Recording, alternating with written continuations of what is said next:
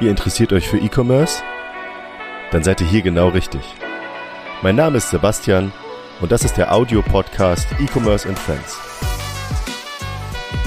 Heute zu Gast Taifun Baraktasch von Recollectibles und Konstantin Liebmann von Pulpo WMS. Pulpo wurde damals gegründet aus einem eigenen Need heraus. Ähm, dann war sehr, sehr schnell klar, es muss ein Lagerverwaltungssystem her. Aber alles, was es am Markt damals gab, hat nicht den Anforderungen entsprochen, die ähm, er damals hatte.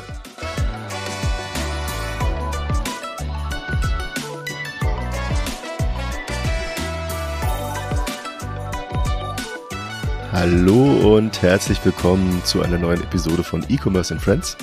Ähm, Heute habe ich zu Gast Pulpo und Recollectibles in Form von Konstantin und Typhoon.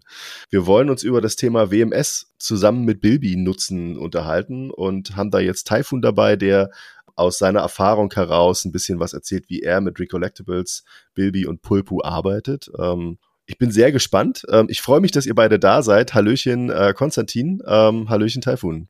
Hi Sebastian, freut mich. Hallo Sebastian. Vielleicht erzählt ihr kurz was zu euch persönlich, damit die ZuhörerInnen äh, wissen, wer hier zu Gast ist. Ich würde sagen, Konstantin fängt an. Äh, zwei, drei Sätze zu dir persönlich, bitte. Ja, hi zusammen, ich bin Konstantin. Ähm, als CBDO bei Pulpo bin ich äh, zuständig für Vertrieb und Partnerschaften und freue mich ganz besonders hier ähm, mit Sebastian von Bilby ähm, und unserem gemeinsamen Kunden Typhoon von Recollectibles ähm, ja, mal zu erzählen, wie wir zusammenarbeiten und was wir für euch tun mhm. können. Vielen Dank. Äh, Taifun, vielleicht von dir auch noch so zwei, drei Infos, wer du bist. Ich bin Taifun, ähm, leidenschaftlicher Sammelkartenspieler und ich habe aus dem Hobby erstmal einen Nebenjob gemacht und dann aus dem Nebenjob äh, ne, ein Unternehmen gegründet. Und äh, ja, wir verkaufen vor allem ähm, Yu-Gi-Oh! Einzelkarten und das sind Produkte, die es so im Handel nicht erwerblich gibt und die kommen auch mit sehr vielen logistischen Schwierigkeiten, weswegen wir dann irgendwann zu Pulpo gestoßen sind. Ähm, ich habe mir in der Vorbereitung für diese Episode mal so ein paar YouTube-Videos angeschaut, wo du in Action bist, äh, in so Duellen. Ähm, ich habe ehrlich gesagt keine Ahnung von so Kartenduellen und äh, das waren für mich alles böhmische Dörfer, als ich gesehen habe, äh, da wird dann die Karte hingelegt und dann wird das ja kommentiert von einem Kommentator und ich habe die ganze Zeit überlegt, okay, was machen die da? Und da muss man sich ja wirklich tiefgründig mit beschäftigen, welche Karte wie was auslösen kann und welche man danach nutzen kann. Vielleicht kannst du ganz nur ganz kurz erklären, ähm, wie, wie das funktioniert. Also ich habe wirklich null Ahnung. Also es sind Strategiespiele und man kann sich das prinzipiell so äh, vorstellen wie Schach. Aber der große Unterschied ist, dass beide nicht mit den gleichen Figuren antreten, sondern dass jeder seine eigenen Karten mitnimmt. Und der andere Unterschied zum Schach ist, dass die Figuren, die Karten sozusagen nicht äh, auf eine vorgefertigte Vorlage kommen und jedes Spiel gleich beginnt, sondern dass das Deck natürlich gemischt wird und dadurch ein gewisser Zufallsfaktor auch mit drin ist. Also man hat den strategischen Punkt vom Schach, aber gepaart mit der Deckbaukomponente. Das heißt, man muss sich im Vorfeld vom Turnier schon seine Karten aussuchen und eine Strategie ausdenken, die funktioniert. Und dann noch das Zufallselement mitten im Spiel. Ich habe versucht, es zu verstehen. Ich glaube, ich beschäftige mich demnächst nochmal damit. Gerade dieser strategische Ansatz ist äh, super interessant. Und dann ist jetzt für mich die zweite Frage, ähm, sammeln denn die meisten äh, Kunden, Kundinnen diese Karten tatsächlich aus dem Sinn heraus, damit dann tatsächlich auch zu spielen? Oder ist es eher so ein Investment? Um, wie teilt sich das auf? Ähm, der Großteil der Kundschaft spielt tatsächlich mit den Karten. Das ist von Spielsystem zu Spielsystem nochmal unterschiedlich. Man kann sagen, dass zum Beispiel vor allem Pokémon gesammelt wird. Da sind viele dabei, die die Pokémon-Karten nur haben möchten und ausstellen möchten oder in ihren Ordner legen möchten. Bei anderen Spielen wie Yu-Gi-Oh! oder Magic werden die Spiele hauptsächlich gespielt. Also die Leute kaufen sich tatsächlich die Karten, damit sie die in äh, ihr Deck packen können und äh, mit ihren Freunden oder auf Turnieren damit spielen können. Ich würde jetzt gerne Konstantin nochmal fragen, ob er sich damit auskennt. Ich habe damit noch keine Berührungspunkte gehabt tatsächlich. Also mir sagt Magic und äh, vor allem Pokémon auch was, aber ich hatte nie Karten und ähm, ja, bin tatsächlich auch, Typhoon, wir hatten damals ja auch gesprochen, ähm, das erste Mal über dich da mit in Berührung gekommen hat, also so live. Okay, okay. Also ich bin nicht alleine auf der Welt und äh, also es ist schon, es ist schon sehr, sehr edgy, ja, ähm, ist schon sehr speziell, dieses Kartengame. Also es ist ein Phänomen aus den 90ern, würde ich sagen. Äh, die meisten Leute, die äh, sich damit auseinandersetzen, waren halt Ende der 90er, Anfang der 2000er, sage ich mal, Kinder oder Jugendliche. Und das zieht sich bis jetzt so ein bisschen durch diese Kohorte. Also die meisten Leute, die aktiv in den TCGs sind, würde ich sagen, männlich zwischen 15 und 40. In meinem Heimatort gab es tatsächlich so einen ähm, Spieleladen, Advanced-Spieleladen, genau Ende der 90er. Ähm, und da habe ich immer wieder gehört von Magic und Warhammer ist mir im Kopf. Aber ich, wie gesagt, war da nie involviert. Ich würde jetzt das mal nutzen und mal überleiten zu unserem klassischen Warm-up-Teil. Ähm, vielleicht äh, erfahren wir dadurch noch ein bisschen mehr von euch beiden. Das ist jetzt eine Premiere, weil wir Warm-up mit zwei Personen mal machen. Ähm, deswegen wechseln wir ab. Also im, wir fangen jetzt einfach an. Die erste äh, This or That äh, Frage bekommt Typhoon und dann geht's immer abwechselnd weiter. Genau. Seid ihr bereit? Ja. Das Warm-up. Super. Dann, äh, Typhoon, an dich. Äh, Büro oder Homeoffice? Büro. Okay. Konstantin, Optimist oder Realist? Optimist. Okay. Ähm, Typhoon, organisiert oder chaotisch?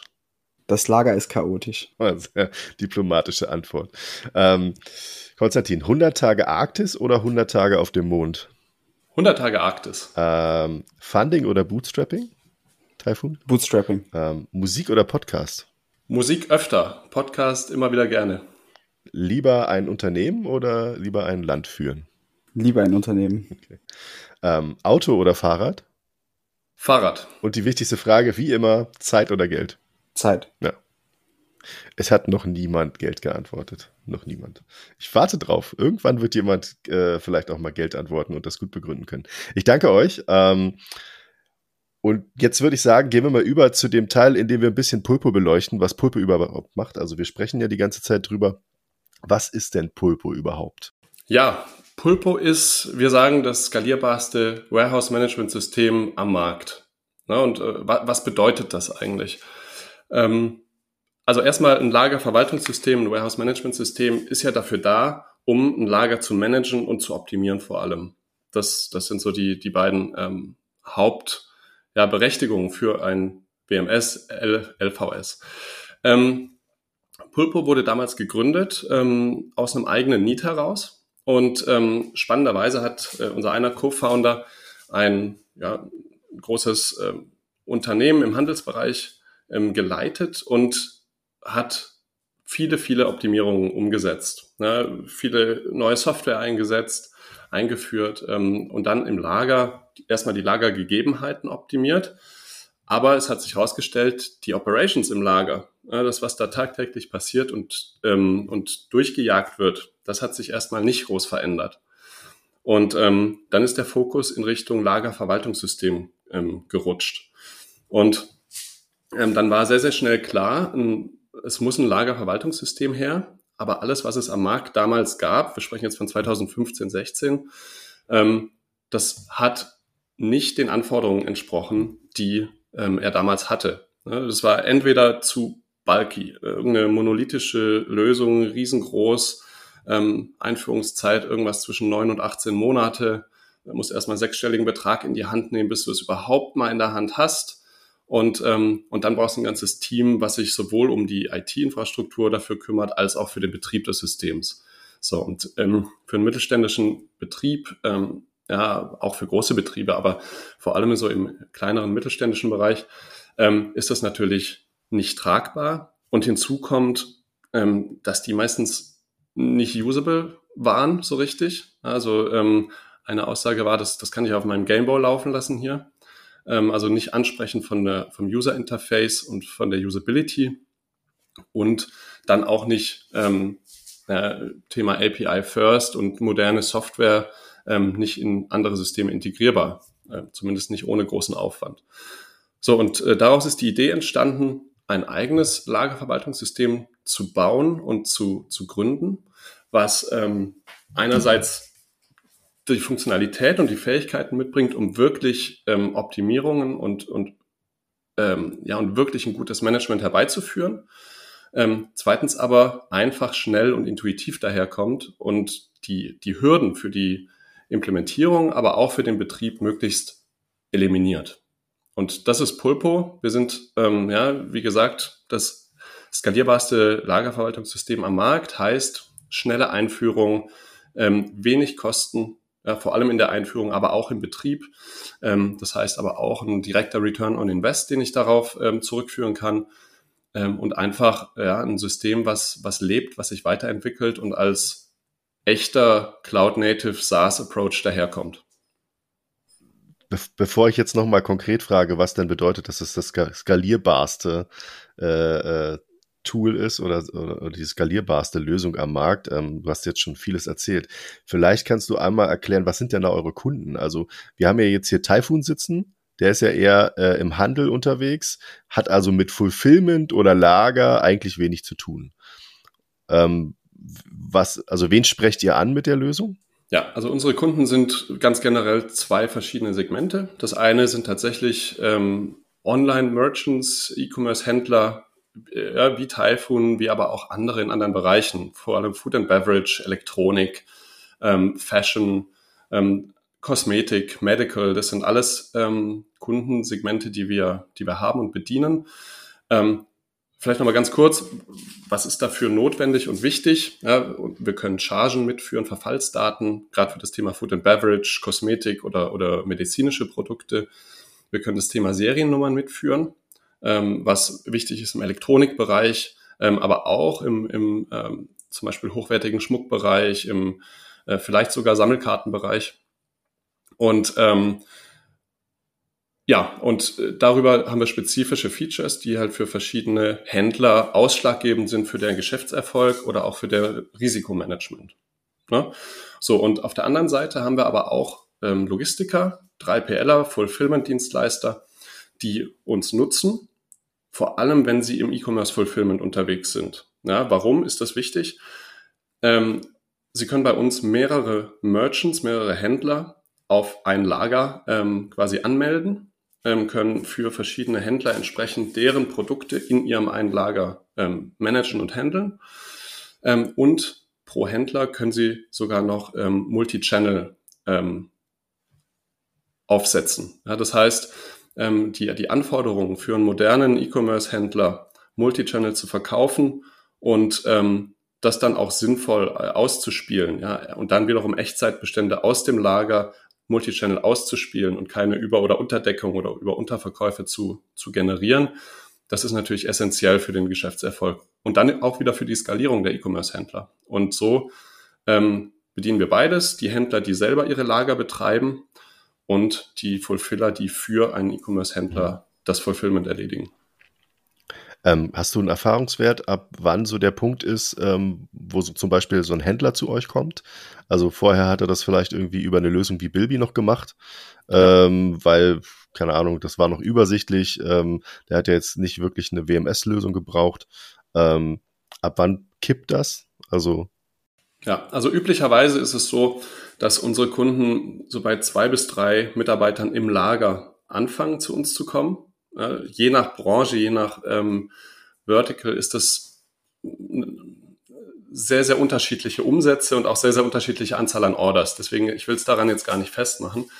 Ähm, so ab zwei, drei ähm, Personen im Lager kann man schon richtig was drehen im E-Commerce und ähm, ist vielleicht auch aus seinen Strukturen rausgewachsen, wo das Ganze entweder über ja, ein Logistikmodul aus dem ERP-System oder über eine, eigene Excel-Lösung oder sowas abgehandelt werden kann.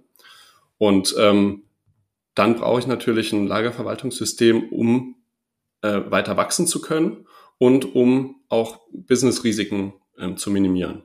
Ne, beispielsweise, ich bin Elektronikhändler, ähm, vor der Fußball-WM kauft jeder bei mir einen Fernseher und zwei Wochen später schickt dann wieder zurück. Und ähm, ich muss natürlich sicherstellen, dass die Fernseher, die ich verschickt habe, auch dieselbe Seriennummer haben wie die, die ich zurückbekomme. Ja, einfach um, um das Risiko von ähm, falschen Rücksendungen zu vermeiden. Solche Themen. Ja, und ähm, im Food and Beverage Bereich, es gibt viele Startups, die jetzt gerade im, ich sage jetzt einfach mal im Saftbereich unterwegs sind, ähm, ja, die, wo Chargen mitgeführt werden müssen und ähm, wenn die beispielsweise Supermärkte als Kunden haben, dann müssen die ein lückenloses Tracking haben von der, vom Produzenten bis quasi zur Charge, die im Store, im Shelf steht und äh, gekauft wird. Und das stelle ich natürlich sicher über ein gutes Lagerverwaltungssystem. Das heißt, im, im, im Endeffekt, ähm, also ich weiß, dass ihr jetzt zum Beispiel mit Pulpo, also als Pulpo, zum Beispiel mit Typhoon sehr stark im Austausch seid. Ähm, Wärt ihr aber jetzt zum Beispiel nicht mit einem, ähm, weiß ich nicht, einem Merchant, der jetzt über einen Fulfiller, der eure Lösung einsetzt, hat? Das heißt also, ihr kriegt da sozusagen Erfahrungswerte ähm, über den Fulfiller weitergeleitet oder Anforderungen oder wie, wie entwickelt ihr sozusagen die Lösung dann weiter? Ja. Auf welcher Basis? Genau, also wir haben natürlich unsere eigene Idee und Roadmap, wie eine perfekte ja, E-Commerce fokussierte Lagerverwaltungslösung aussehen soll. Und daran arbeiten wir jeden Tag. Wir, wir pushen jeden anderthalbten Arbeitstag pushen wir ein Update. Ähm, üblicherweise, ja, wir haben wir, also wöchentlich wird das System besser, schneller, schöner, ähm, größer. Und wir sind da aber auch sehr, sehr stark daran interessiert, dass unsere Kunden und Typhoon, ja, du machst das super, ähm, uns Input geben, uns Feedback geben, uns auch challengen. Ähm, da können wir gleich nachher vielleicht mal kurz drauf eingehen, was du auch für Challenges hattest ähm, oder, oder hast mit deinem Businessmodell. Ähm, und wir nehmen das natürlich auf, wir raten das Ganze und ähm, leiten das in unsere Produktroadmap und in unsere Pipeline ein. Und ähm, so entsteht dann ein immer besseres ja, und immer besser werdendes Produkt, was, was für verschiedenste Arten von, von Händlern dann auch einen zusätzlichen Mehrwert bietet. Und das ist auch das Thema, du, du hattest eben gefragt, wie, wie sieht es denn mit der skalierbarsten Lösung aus? das ist, ähm, ich, ich will es mal so sagen, ja, ähm, wir können Startups in der Garage onboarden und können die Prozesse von Anfang an richtig aufsetzen, sodass die Skalierung und das Wachstum direkt von vornherein ähm, nicht an den Operations scheitert, sagen wir es so. Auf der anderen Seite ähm, haben wir beispielsweise Emma Matratzen als den weltweit größten Online-Matratzenhändler als Kunden und können ähm, und machen für die, managen wir internationale Fulfillment Center beispielsweise, ja, wo Zehntausende Order am Tag durchgehen. Und das ist das ähm, Schöne und Skalierbare an der Lösung. Ja. Man kann klein anfangen, ähm, das System ist so aufgesetzt, dass es immer einfach und schnell implementierbar ist, einfach zu nutzen und vor allem auch Mitarbeiter einfach onzuboarden sind. Auf der anderen Seite ist es aber so äh, mächtig aufgebaut und hat so viele Features, die auch für, für große Operations ähm, relevant und sinnvoll sind, dass wir damit wirklich bis zu, ja, also locker eine Milliarde Umsatz ähm, das Fulfillment handeln und managen und optimieren können. Das ist ja der Vorteil von dem ähm, API-First-Ansatz. Genau. Dass, äh, wenn, wenn auch jemand mal irgendwie seine, keine Ahnung, seine Wabi-Lösung oder sein, hm, was auch immer wechselt, keine Ahnung, zu SAP wechselt von mir aus, ja, äh, dass man dann trotzdem immer noch ähm, seine äh, Fulfillment-Lösung, sein WMS mitnehmen kann. So habe ich es jetzt verstanden und damit ja. eben weiter wachsen kann, genau. Äh, die beiden Punkte kann ich auch auf jeden Fall bestätigen. Also das schnelle Onboarding das geht super einfach, vor allem auch im Zusammenspiel von Baby und Pulpo. Das ist eigentlich rein technisch innerhalb von wenigen Stunden gemacht. Ähm, was länger dauert natürlich war bei uns beispielsweise, dass man die ganzen Lagerregale äh, dann bestickert und belabelt, damit man die Lagerplätze ordentlich eingeführt hat. Äh, also das sind eher die physischen Sachen. Genau, die Fleißarbeit, die lange dauert, aus rein technischer Sicht geht es super einfach. Man verknüpft einmal sein Konto damit, dann werden Produktdaten reingeladen, Orders werden automatisch reingeladen, äh, Versandmarken werden automatisch erstellt. Also von rein technischer Seite ist es quasi nur einmal API-Passwort eingeben und dann ist es schon erledigt. Ähm, wir greifen jetzt ein bisschen vor, aber ähm, auf jeden Fall spannend, dass du das schon direkt so einwirfst, äh, dass es äh, total easy äh, nutzbar ist oder, oder ähm, integrierbar ist. Ähm, vorab würde ich natürlich gerne erstmal was über Recollectibles hören. Das ist, glaube ich, eine ganz gute Überleitung, dass du dich jetzt eingeschaltet hast. Äh, vielleicht erzählst du ein bisschen was äh, dazu. Du hast ja am Anfang angedeutet, du bist aus dem ähm, eigentlichen äh, privaten ähm, oder professionellen Spielbereich sammeln, äh, hast du ein Geschäft gemacht. Ähm, wie hast du angefangen ähm, und, und wie hast du dich jetzt entwickelt in den letzten Jahren? Ähm, Typhoon ist auch noch relativ jung, das hat nichts zu bedeuten meistens, aber es ist auf jeden Fall eine total spannende Story, finde ich. Ähm, es hat bei uns während der Pandemie gestartet. Äh, ich glaube, wie viele junge Online-Unternehmen gerade. Und zwar habe ich meine private Yu-Gi-Oh! Sammlung äh, verkauft, weil ich nirgends spielen konnte. Die ganzen Turniere wurden abgesagt. Es gab nur noch äh, Online-Events, die man irgendwie mit der Webcam gespielt hat. Das hat mich nicht so angesprochen, weil für mich ein großer Aspekt des Spielens natürlich auch immer war, die Leute zu treffen, vor Ort physische Begegnung zu haben. Und äh, da habe ich angefangen, meine private Sammlung zu verkaufen. Das war relativ viel, weil ich davor vier, fünf Jahre gespielt habe, sehr auch sehr erfolgreich gespielt habe und äh, dadurch eine Sammlung hatte, die für einen Studenten dann doch relativ wertvoll war. Und ähm, die habe ich auf einem Marktplatz verkauft. Das ist ein Marktplatz speziell für Ka äh, Sammelkarten, cardmarket.com. Und so angefangen. Und nachdem die eigene Sammlung verkauft war und ein paar tausend Euro zusammengekommen sind, haben mich Freunde angesprochen, hey, kannst du das nicht auch für mich machen? Also Leute, die selber keine Lust hatten, die Briefe zu verschicken oder auch einfach nicht internetaffin waren und keine Lust hatten, auf irgendwelchen Online-Marktplätzen ihre Sammlung zu verkaufen. Und nachdem ich das mit zwei, drei Sammlungen gemacht habe, war es relativ klar, dass das äh, auch im größeren Stil klappen würde. Und da habe ich meinen Nebenjob am Lehrstuhl an der Uni aufgegeben und äh, stattdessen dann mit einem Partner zusammen äh, die GmbH gegründet, aber mit der Absicht, dass die GmbH einfach als Nebenjob weiterzuführen. Also 450 Euro damals im Monat auszahlen und weiter studieren und äh, das erstmal so zu machen. Und ja, damit haben wir angefangen. Also mit der eigenen Sammlung, dann Sammlung von Freunden und Bekannten und dann eben äh, weiter skaliert, dass wir jetzt eben auch Ware vom Großhandel annehmen, aber auch äh, Sammlungen, sag ich mal, in einem größeren Umfeld sourcen. Ist, ist das so, dass man auf diesen Turnieren Geld gewinnt oder ist das nur zum Spaß? Äh, es hängt vom Spiel ab. Manche Spiele dürfen tatsächlich Geldpreise ausgeben. Es gibt aber auch Spiele, die nur Sachpreise ausgeben. Ich habe immer nur Sachpreise gewonnen. Was gibt, Entschuldigung, also nur ah. aus Interesse, was gewinnt man da so? Also das sind dann Preiskarten, die gibt es dann nur auf okay. diesen Events, äh, wenn man, keine Ahnung, die ersten drei Plätze erreicht die sind dann auch dementsprechend viel wert, weil die so selten sind. Äh, und so eine Preiskarte wird auch, auch mal für vierstellige Beträge gehandelt. So ein bisschen wie der Super Bowl Ring dann. Genau, ja. In die Richtung. Ja, okay, verstehe. Ähm, äh, ja, vielen Dank auf jeden Fall erstmal. Ähm, ich mich, also mich würde interessieren, du hast, du hast sozusagen damit angefangen in der Pandemie, du hast deine Dexter verkauft, ähm, hast dann für andere angefangen, hast so ein bisschen den Mittler gespielt, hast im Grunde für die das Fulfillment gemacht, würde ich jetzt mal sagen. Ähm, und ähm, bist dann da auf den Trichter gekommen zu sagen, hey, das funktioniert ja sehr gut. Ähm, hast das alles erstmal online gemacht. Wie war so deine Herangehensweise? Also was brauchtest du als erstes, damit das überhaupt professionell funktioniert? Also an Manpower, ähm, an Know-how, an Tools. Wie, wie war da so dein Setup? Also wie hast du angefangen? Also das, was uns äh, von Anfang an gestört hat, waren so manuelle, repetitive Aufgaben wie Versandlabels erstellen, ähm, den, das Label dann auch automatisch zum Drucker senden, Rechnung erstellen, Buchhaltung irgendwie äh, professionalisieren, dass wir dort nicht alles händisch nacharbeiten müssen. Und da kam Bilby schon dazu. Also Bilby haben wir direkt einen Monat nach der Gründung, glaube ich, schon abonniert, weil das diese Aufgaben schon alle abgedeckt hat. Und äh, das Einzige, was wir gebraucht haben, war eine Schnittstelle zu Card Market und die haben wir uns direkt von einem Freelancer schon äh, schreiben lassen, damit wir diese ganzen repetitiven Tätigkeiten eben äh, nicht mehr haben. Und dadurch, dass wir nur auf einem Marktplatz gestartet sind, haben wir, was das technische Setup anging, sehr, sehr wenig gebraucht.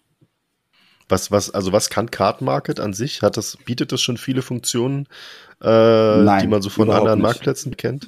Nee, im Gegenteil. Also das Gar ist nicht. rein Listen verkaufen. Das hat ein eigenes Messaging-System und ein eigenes Bezahlsystem. Aber das hat keine hauseigenen Schnittstellen zu den Softwareanbietern.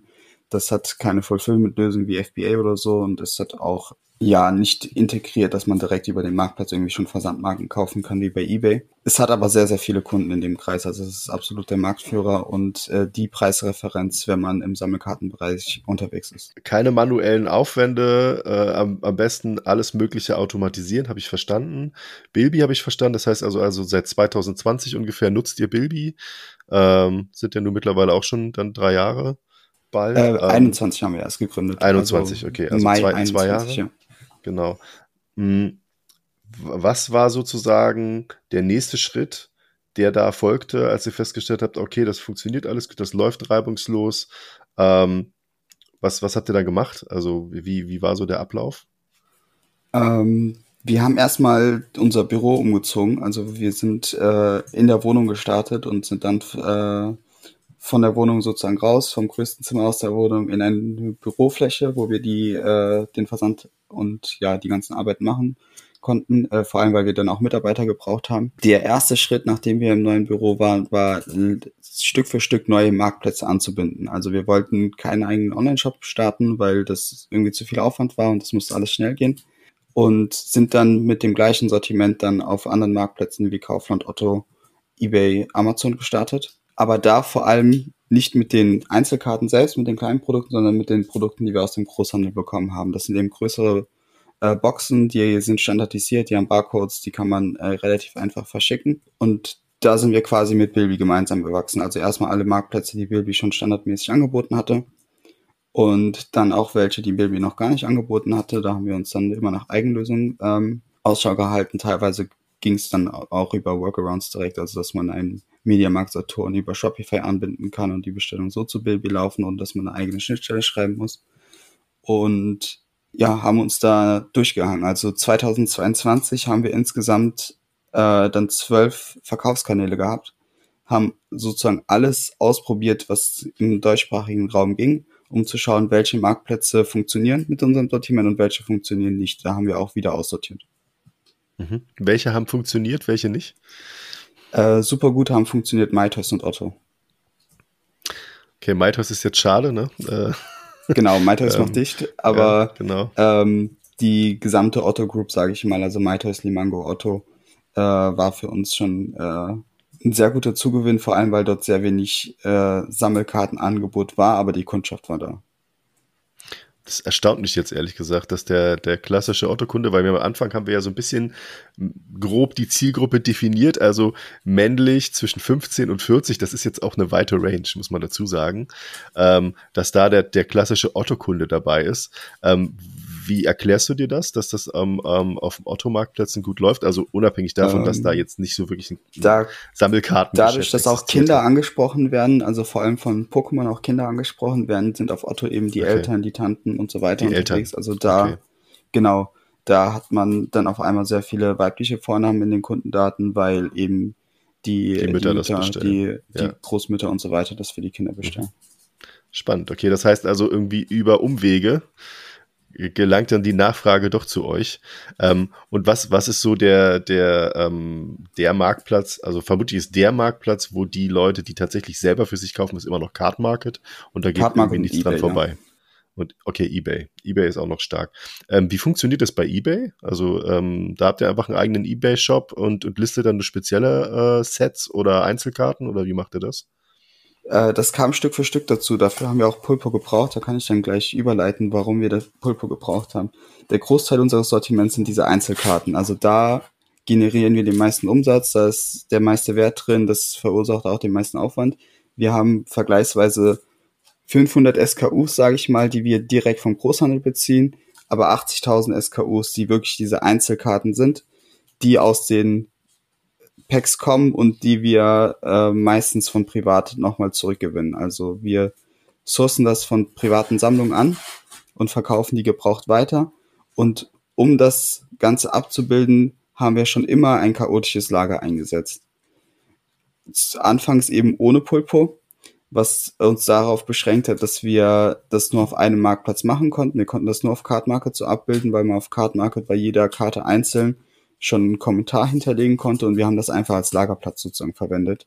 Wir haben diese Kommentarfunktion als Lagerplatz missbraucht, aber wir konnten eben das nicht als äh, wir konnten damit keine Multi-Channel-Strategie fahren, weil das eben nur auf diesem einen Marktplatz ging. Und als wir uns dann entschieden haben, okay, wir wollen eigentlich den Großteil dieses Sortiments, was wir haben, auch auf den anderen Marktplätzen anbieten, weil wir gesehen haben, dass das bei den anderen Sachen auch schon geklappt hat.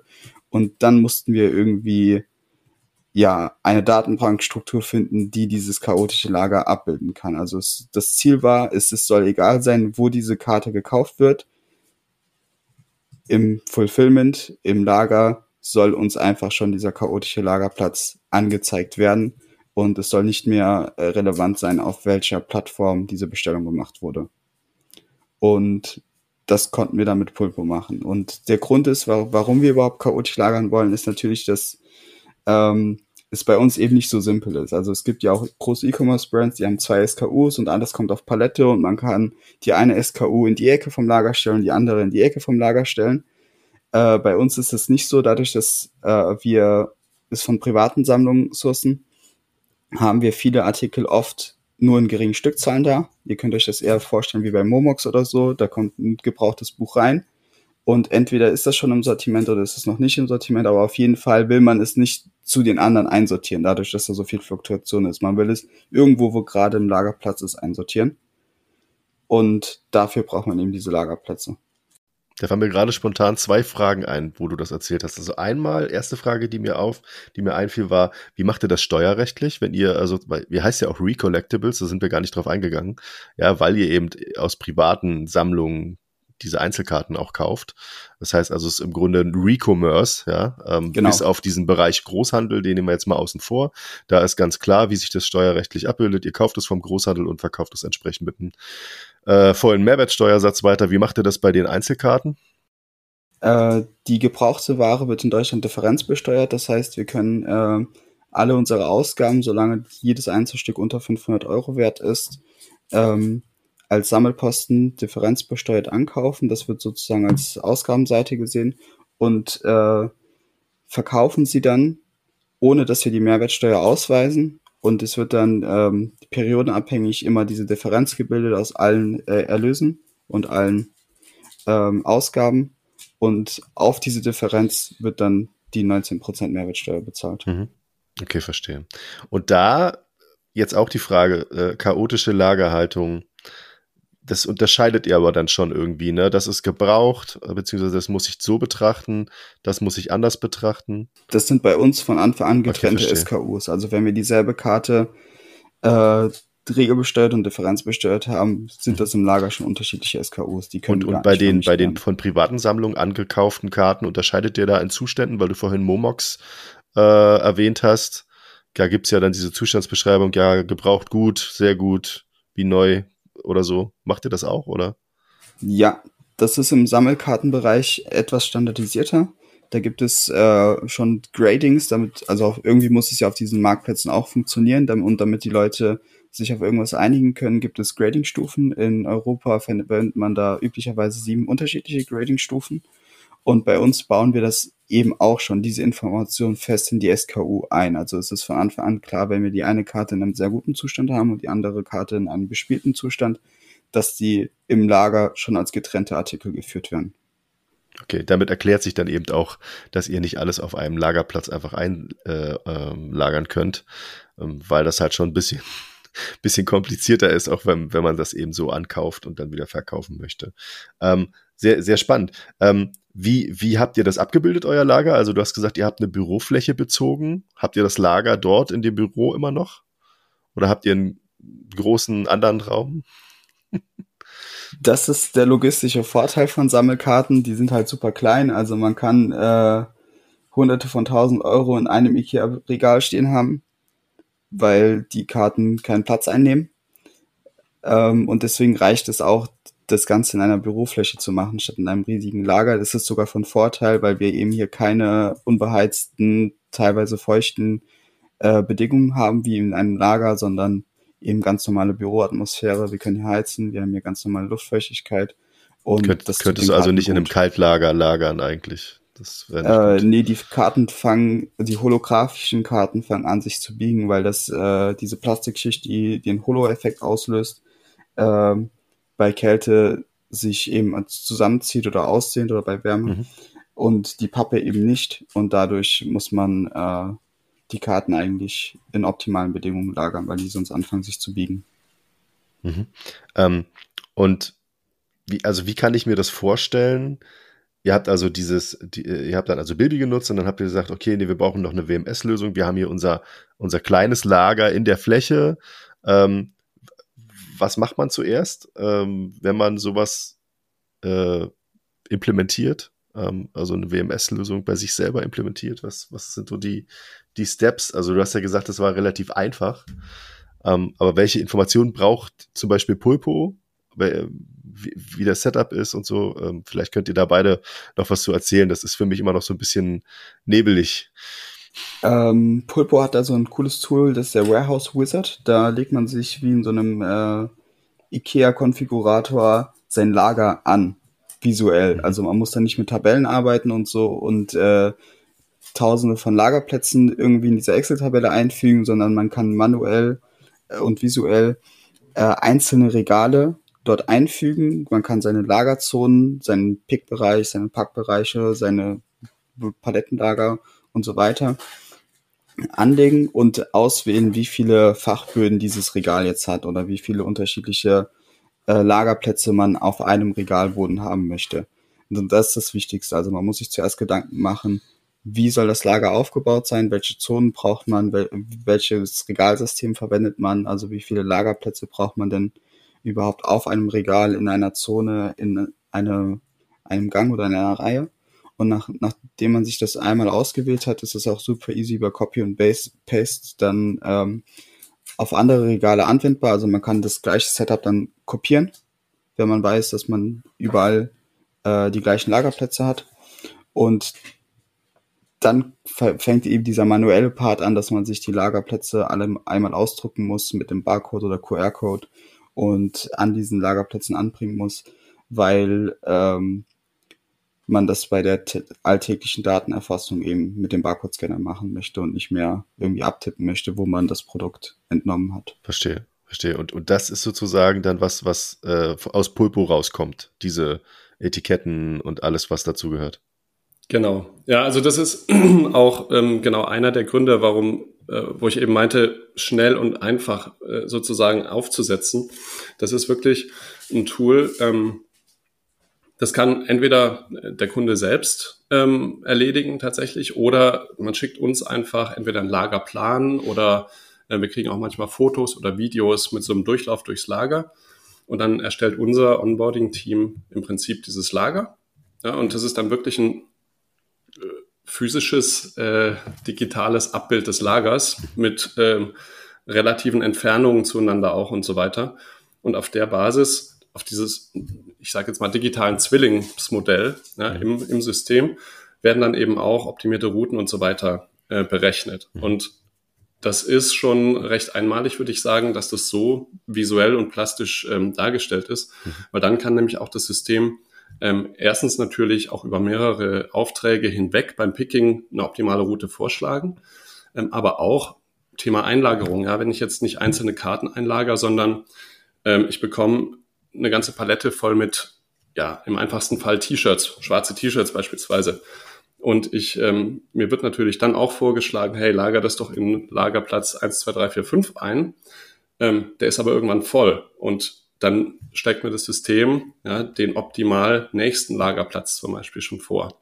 Okay, ja, und also auf dieser, auf dieser äh, digitalen Karte basiert sehr, sehr viel im System und ähm, das macht es dann so einfach zu handeln.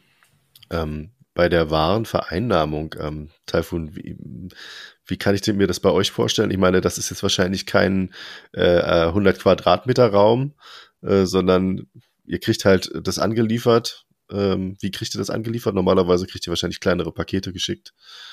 Ähm, wie macht ihr das? Genau, wir kriegen äh, das meistens in kleinen Paketen geschickt, teilweise in Boxen.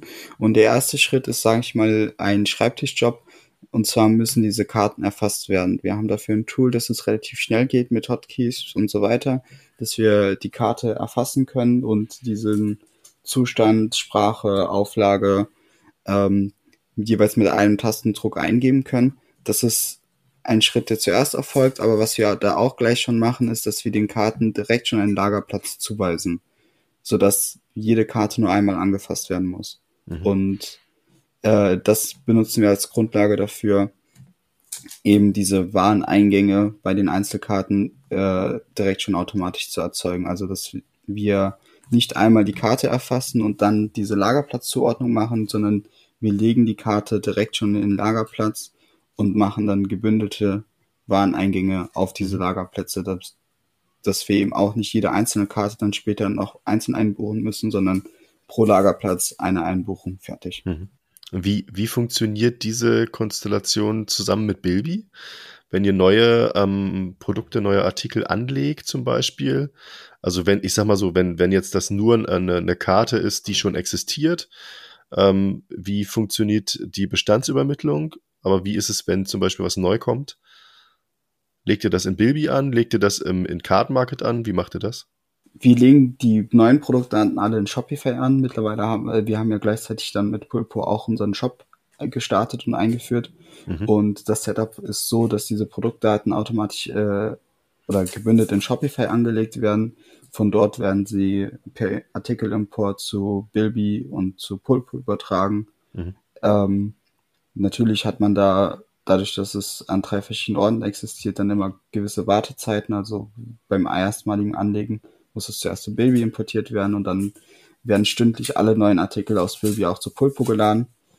Ähm, aber im Alltag stört das nicht. Also ob man die Artikel jetzt einmal in Shopify anlegt und dann die Importe laufen lässt oder hm. nicht, das macht keinen Unterschied dadurch, dass man sie wirklich nur einmal in Shopify anlegen muss. Hm. Okay. Und äh, die anderen Systeme sie dann importieren. Und, und das Thema äh, Stock, also Bestände, wie, wie funktioniert das? Die Bestände werden alle in Pulpo gepflegt, eben über die über diese Wareneingänge, die ähm, die ich eben an, angesprochen habe und die Verkäufe laufen ja sowieso alle gebündelt in Bilby rein und dann von Bilby zu Pulpo, mhm. weswegen äh, das ja auch nahtlos funktioniert. Mhm. Ähm, das heißt also, ich kann mir das so vorstellen, ihr legt das an in Shopify, ähm, äh, importiert ihr die mit Order-Eingang oder importiert ihr die auf Basis von der Regel oder indem ihr auf den Knopf drückt? Äh, dadurch, dass wir das gebündelt machen, also gebündelt, keine Ahnung, 400 neue SKUs anlegen von der neuen Sammlung, hm. äh, stoßen wir diesen Artikelimport direkt schon an hm. in Bilby manuell.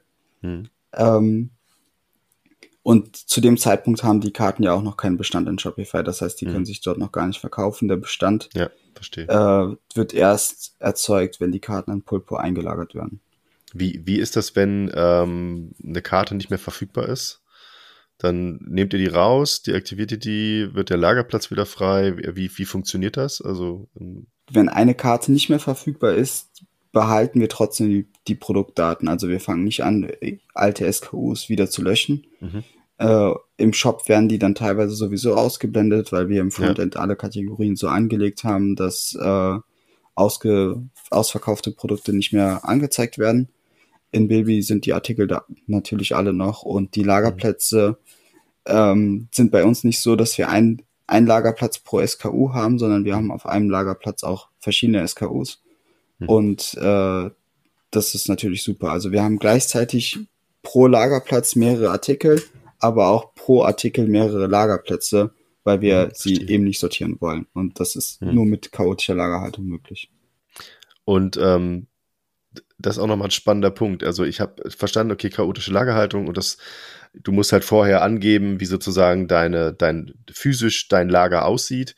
Ähm, jetzt habe ich einen Lagerplatz und habe, keine Ahnung, fünf, sechs Böden, ja.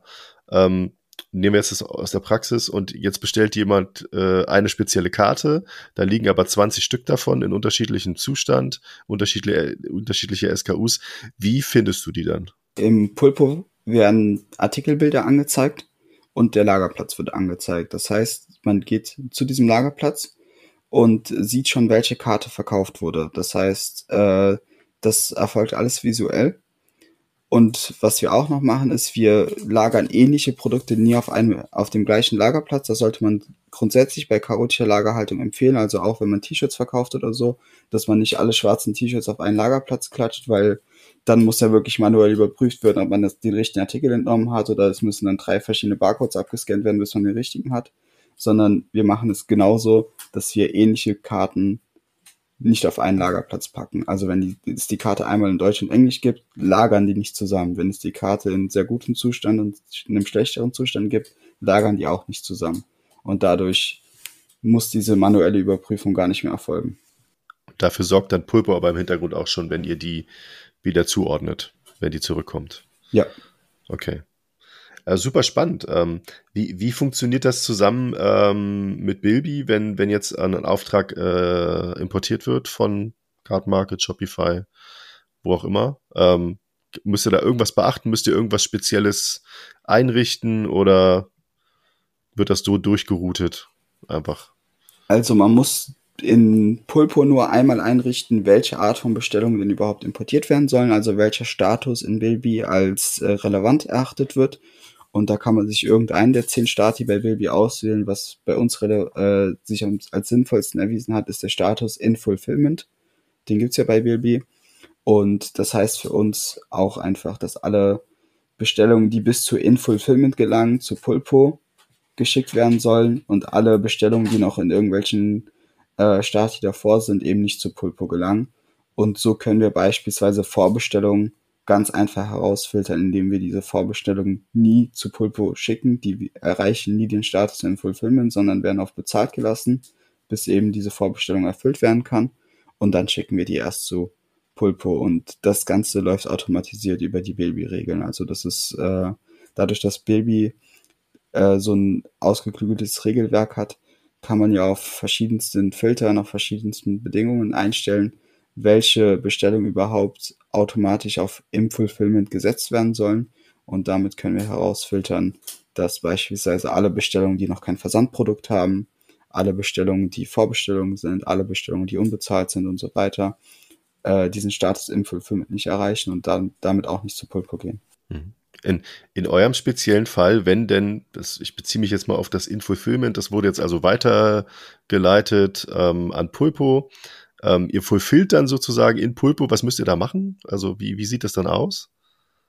Oder macht ihr das in Bilby? Nee, wir machen das schon in Pulpo und zwar hat Pulpo genauso wie Bilby so eine Übersicht mit allen Bestellungen und dort können dann Picklisten angelegt werden. Und da hat man unterschiedliche Picking-Verfahren. Äh, das sind drei unterschiedliche im Wesentlichen. Das eine ist das simpelste, eine Bestellung, ein, ein Picklauf. Das heißt, für jede Bestellung geht man einzeln ins Lager und macht das. Das kann vielleicht bei Matratzen sehr sinnvoll sein, wenn man da riesige Artikel hat, die man einzeln picken möchte. Bei uns macht das eigentlich nie Sinn. Also wir benutzen dieses Single-Order-Picking nur in sehr, sehr seltenen Fällen, wenn etwas ganz schnell mal raus muss oder so und der Kunde gerade am Telefon ist. Ähm, aber wir benutzen dadurch, dass wir kleine Artikel haben, ähm, die beiden anderen Verfahren. Das ist das Batch-Picking. Im Batch-Picking werden alle Artikel, sage ich mal, in einen Einkaufswagen geschmissen und dann erst beim Packen in die einzelnen Bestellungen aufgeteilt. Das ist für die großen Produkte sinnvoll, weil die alle unterschiedliche Größen haben und man da nicht so einfach mit vorgefertigten äh, Versandboxen arbeiten kann. Und das ähm, Wagenpicking, das Cardpicking, das ist für uns das Wichtigste. Da hat man schon vorgefertigte Versandboxen und pickt die Artikel aus dem Lager direkt schon in die Bestellung sozusagen rein. Das heißt, ähm, man weist jeder Box schon eine Bestellung zu. Man kann eine Bestellung auch in mehrere Boxen aufteilen, wenn es mal sehr, sehr viel ist. Aber beim Packen hat man eben schon die Sicherheit, die Gewissheit, dass in dieser einen Box nur Artikel aus einer Bestellung sind und kann dann sofort aus diesen Boxen sozusagen äh, die Versandkartons fertig machen und das eins zu eins zuordnen. Ja, das ist ganz, ganz wichtig, der Punkt, weil der Pick-Prozess üblicherweise im Lager der mit Abstand Zeit und damit auch kostenintensivste Prozess ist. Und durch diese äh, ja, advanceden Picking-Methoden schaffen wir es halt da wirklich extrem viel effizienter zu werden und ähm, Zeit und am Ende des Tages Geld zu sparen. Mhm. Ähm, wenn, wenn du zum Schluss also sozusagen ähm, eins dieser drei Pick-Verfahren gewählt hast, ähm, die Order fulfilled hast, ähm, wie, wie versendet ihr die Ware? Also welchen Versandanbieter nutzt ihr? Wie groß sind eure Versandkartons? Das würde mich auch mal interessieren, weil ich meine, es kann ja sein, dass da irgendwie jemand ein, großes, weiß ich nicht, so ein Display-Ding bestellt oder ein Set oder eben nur eine Einzelkarte. Da müsst ihr unterschiedlichste Versandkartongrößen haben und dann entsprechend auch Versandanbieter, die das einigermaßen kostengünstig auch für euch versenden. Ähm, dazwischen kommt noch der Packprozess. Und das ist auch das Coole, mit Pulpo konnten wir endlich mehrere Packtische parallel bedienen. Davor hatten wir bei Baby immer das Problem, ein Packtisch hat sehr gut geklappt, auch mit der Druckerwolke, dass wir die Drucker an diesem Packtisch direkt einsteuern konnten, aber sobald man mehrere Packtische, mehrere Drucker parallel laufen wollte, ging das nicht mehr ganz so ähm, nahtlos.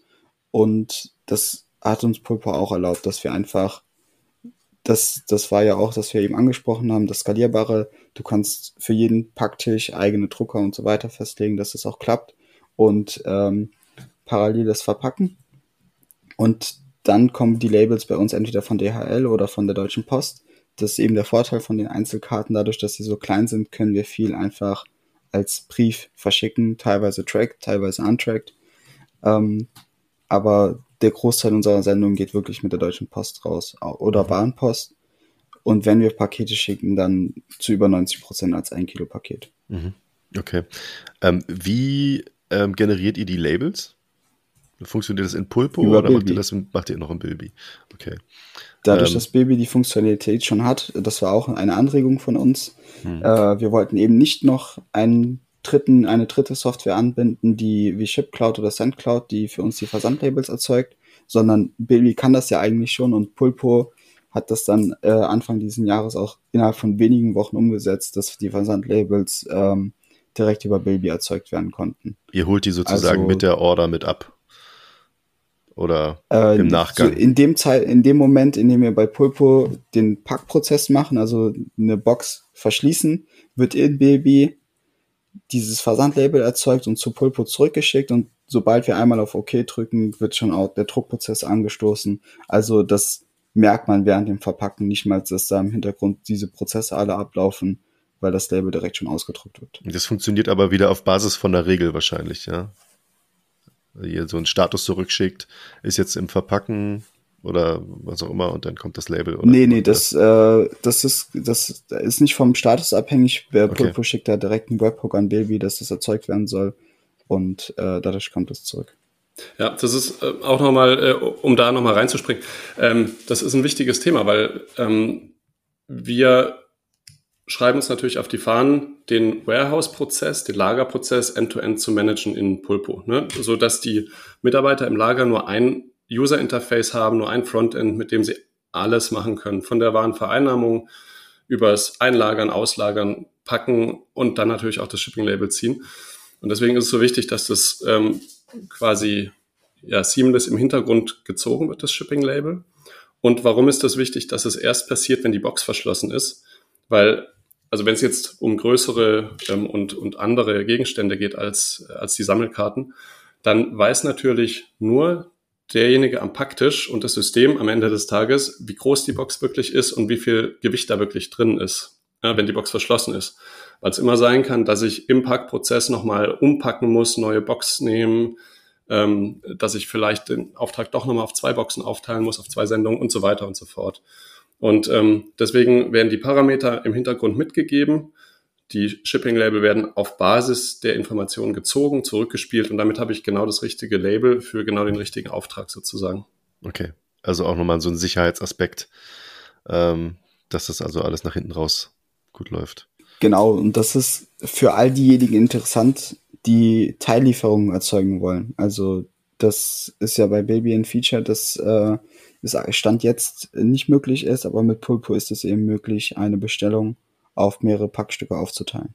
Ähm, ganz zum Schluss würde ich gerne noch mal von euch ähm, eine kurze Zusammenfassung hören. Also ich habe jetzt noch mehr Fragen, aber wir sind schon ziemlich weit fortgeschritten in der Zeit, ehrlich gesagt. Ähm, aber was sind sozusagen für dich, Taifun, und für Konstantin ähm, so jetzt die drei Main-Vorteile äh, Bilby Pulpo?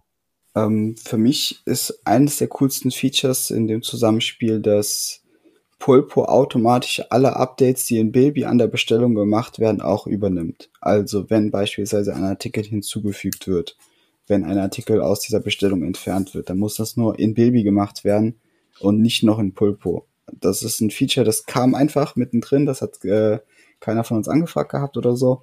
Das kam dazu und es hat äh, so viel verändert, weil eben nicht mehr dieser Prozess notwendig war, dass die Bestellung im Marktplatz, im Baby und auf Pulpo verändert werden musste, sondern das, was im Baby ist, wird auch zu Pulpo übertragen. Und das äh, spart sehr, sehr viel Arbeit. Okay. Konstantin, hast du auch noch einen? Genau, also, also was, was für mich und aus der Erfahrung aus Kundengesprächen immer wieder aufkommt, ist die Einfachheit der Integration zwischen Bilby und Pulpo, die also wirklich ähm, auch sehr, sehr reif und, ähm, und bewährt ist. Ähm, dann, was gerade in Bezug auf Bilby immer wieder kommt, ist das Thema ähm, Multi-Channel Sales funktioniert super gut und ähm, da ist Bilby wirklich so die ja einfache, straightforward äh, Lösung, die ähm, wo man sich nicht verzettelt, sondern wo man einfach gutes Business ähm, auf verschiedenen Kanälen machen kann. Und dann wiederum in Kombination mit Pulpo diese Komplexität zu managen und wirklich auch nach dem Buy-Button die Experience hochzuhalten. Ja, ähm, ich sage es jetzt einfach mal so, äh, Amazon-like ähm, Service-Level zu liefern, ohne ja, für Amazon FBA sehr, sehr viel Geld zahlen zu müssen beispielsweise. Und ähm, die Kombination, ja, wo beide Systeme wirklich einfach, schnell und sicher zusammenarbeiten, ist, glaube ich, sehr, sehr gut und extrem attraktiv. Gerade wenn man weiter skalieren, weiter wachsen möchte, ähm, dann, dann braucht man das. Vielen Dank schon mal an euch beide, äh, vor allem für eure Zeit jetzt, ähm, die ihr investiert habt, um so ein bisschen was zu erzählen zu Recollectibles und zu Pulpo und zu euren Erfahrungen. Ähm, wir gehen jetzt über zu fünf schnellen Fragen. Ähm, das heißt heute fünf schnelle Fragen an Taifun und an Konstantin. Ihr müsst also jeder, jede Frage, beide müsst ihr jede Frage beantworten. Ja, also sprich, äh, ich würde vorschlagen erst Taifun und dann Konstantin. Ähm, los geht's. Fünf schnelle Fragen. Ähm, Taifun, was ist dein absolutes Lieblingstool? Ähm, Channable. Channable, okay. Kurze Erklärung, was ist Channable für diejenigen, die es jetzt nicht äh, kennen? Also ich kenne es, aber was, ist, was macht Channable? Ähm, Channable nimmt alle Produktdaten aus deinem Online-Shop und sendet die dorthin, wo du sie brauchst. Egal ob Marktplätze, Shopping-Feeds, äh, Werbeplattformen oder wo, wohin auch immer. Also damit kann man Google Shopping Feeds, damit kann man Google Ads, damit kann man Textanzeigen, damit kann man Marktplätze befeuern. Und das erlaubt uns, dass wir ähm, die Produktdaten eben nur einmal im Shopify anlegen und sie von dort aus überall hin perfekt angepasst senden. Und das ist eben wie Pulpo auch und Bilby auch eben so ein Best of Breed Ansatz, den wir wählen. Also für Produktdaten Channable, fürs Lager Pulpo und alles, was das in der Mitte zusammenhält, Bilby. Cool. Klingt smart. Konstantin, was ist dein Lieblingstool? Für mich ist es HubSpot. Ähm, ist für mich äh, ein extrem wichtiges Tool. Ähm, in alle möglichen Richtungen, aber ich finde es ja von allem, was ich aus dem CRM-Bereich kenne, einfach gut. Ah, okay. Verstehe. Genau. Ja, ja. Zweite Frage. Ähm, was ist eine Sache über dich, die andere überrascht, Taifun? Wenn dich jetzt jemand trifft und dich zum ersten Mal kennenlernt, was, äh, was würde ihn überraschen? Äh, ich wollte eigentlich Mathelehrer werden. okay. Ja, gut. Aber passt ja auch mit den Karten irgendwie und dem Strategieansatz und so zu, irgendwie zusammen, ja. oder? Äh, das, das, vermutlich, davon ähm, profitiert man auf jeden Fall. Das ist so dieser Logikansatz. Ja, ja. Konstantin? Äh, ich habe die meiste Zeit meines Lebens Radball gespielt als Sport. Und äh, wenn ich das jemandem erzähle, kommt immer, was, Radball, was ist das denn? Also man, man, fährt Fahrrad und äh, äh, hat einen Ball in der Hand und versucht ein Tor zu machen. Schießt, schießt mit dem Fahrrad, führt den Ball mit dem Fahrrad und ah, ähm, ja, okay. schießt auch mit dem Fahrrad, genau. Spannend. Ja, es ist auch, auch, Geilste auch Sportart der Welt. Aber auch schon ein bisschen nischig, ne? Also, Sehr nischig, ja. aber du musst auf jeden Fall deinen Körper und dein Fahrrad und äh, alles mögliche andere relativ gut beherrschen. Ähm, ja, genau. Ich weiß gar nicht, wie viel, es fordert in, in allen möglichen ähm, ja, Bereichen. Also es ist super anstrengend, ähm, brauchst Balance, brauchst äh, es ist ein schneller Sport, ein extrem schneller Ballsport. Mhm. Ähm, mhm. Es macht Spaß. Wie, wie viele Fahrräder oder Fahrer äh, treten da gegeneinander an? Es ist üblicherweise zwei gegen zwei. Es gibt okay. auch Fünfer-Radball, also fünf gegen fünf. Das ist aber eher nicht so verbreitet, weil die Vereine meistens gar nicht so groß sind. Wir haben nur drei Leute, heute nur zu zweit. Okay, spannend. Aber dann braucht man wahrscheinlich ein relativ großes Feld, auf dem man spielt, ne? Ja, das normale 2 gegen 2 Feld ist so groß wie ein Volleyballfeld ungefähr. Mhm. Mhm. Das ist relativ kompakt ähm, und das 5 gegen 5 wird auf einer Art Handballfeld gespielt. Mhm. Okay, klingt, klingt ein bisschen wie Futsal auf dem Fahrrad, oder? Ja, ja. So ein bisschen, ja. ja genau. Ist, spannend, ist ein Hallensport, ist leider kein Strandsport, aber ja. ja. Dann brauchst du sonst die dicken Reifen für den Strand. Genau. genau. Ähm, okay, ähm, nächste Frage. Was macht dich wahnsinnig? Das ist natürlich eine sehr, sehr allgemeingültige Frage, aber es gibt immer irgendwas, was einen irre macht oder nervt oder Typhoon. Äh, Support-Tickets selbst beantworten. okay. Verstehe ich. Konstantin. Äh, überbordende Bürokratie und Prozesse. Das ähm, ja, hm. finde ich schwierig. Absolut, ja, gehe ich mit. Ähm, vierte Frage. Wenn du sofort Experte in etwas sein könntest, was wäre das denn? Äh, Data Science. Ähm, AI und ChatGPT und. Nee, dieses klassische Machine Learning. Also nicht die generativen Modelle, sondern die Machine Learning. Okay. Machine Learning. Konstantin.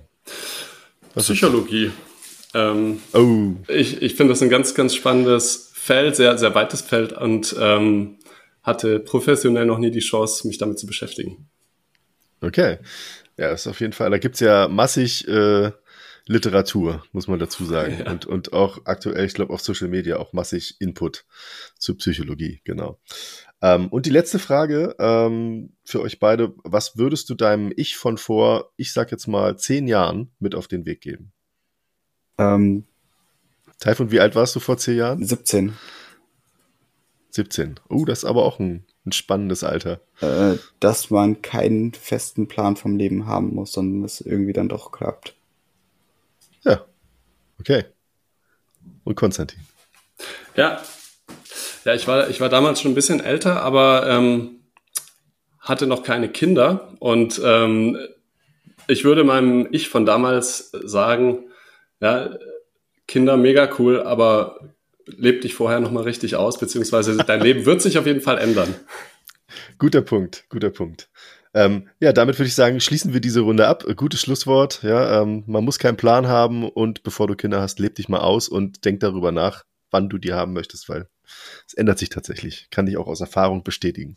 Ähm, aber Kinder sind wirklich eine der schönsten Sachen der Welt, die man haben kann. Ich danke euch beiden. Ähm, ich danke den ZuhörerInnen, dass sie heute wieder dabei waren und freue mich auf die nächste Folge.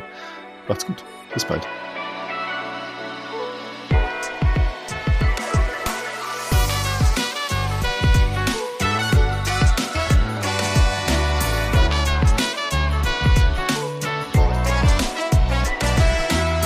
Dir hat diese Episode von E-Commerce Friends besonders gut gefallen und du möchtest gerne weitere Episoden hören? Dann lass uns gerne ein Abo da. E-Commerce Friends ist eine Produktion der Bilby GmbH. Weitere Informationen zu Bilby und Bilby-Funktionen findest du auf bilby.io oder über unsere Social-Media-Kanäle auf Instagram, Facebook oder YouTube.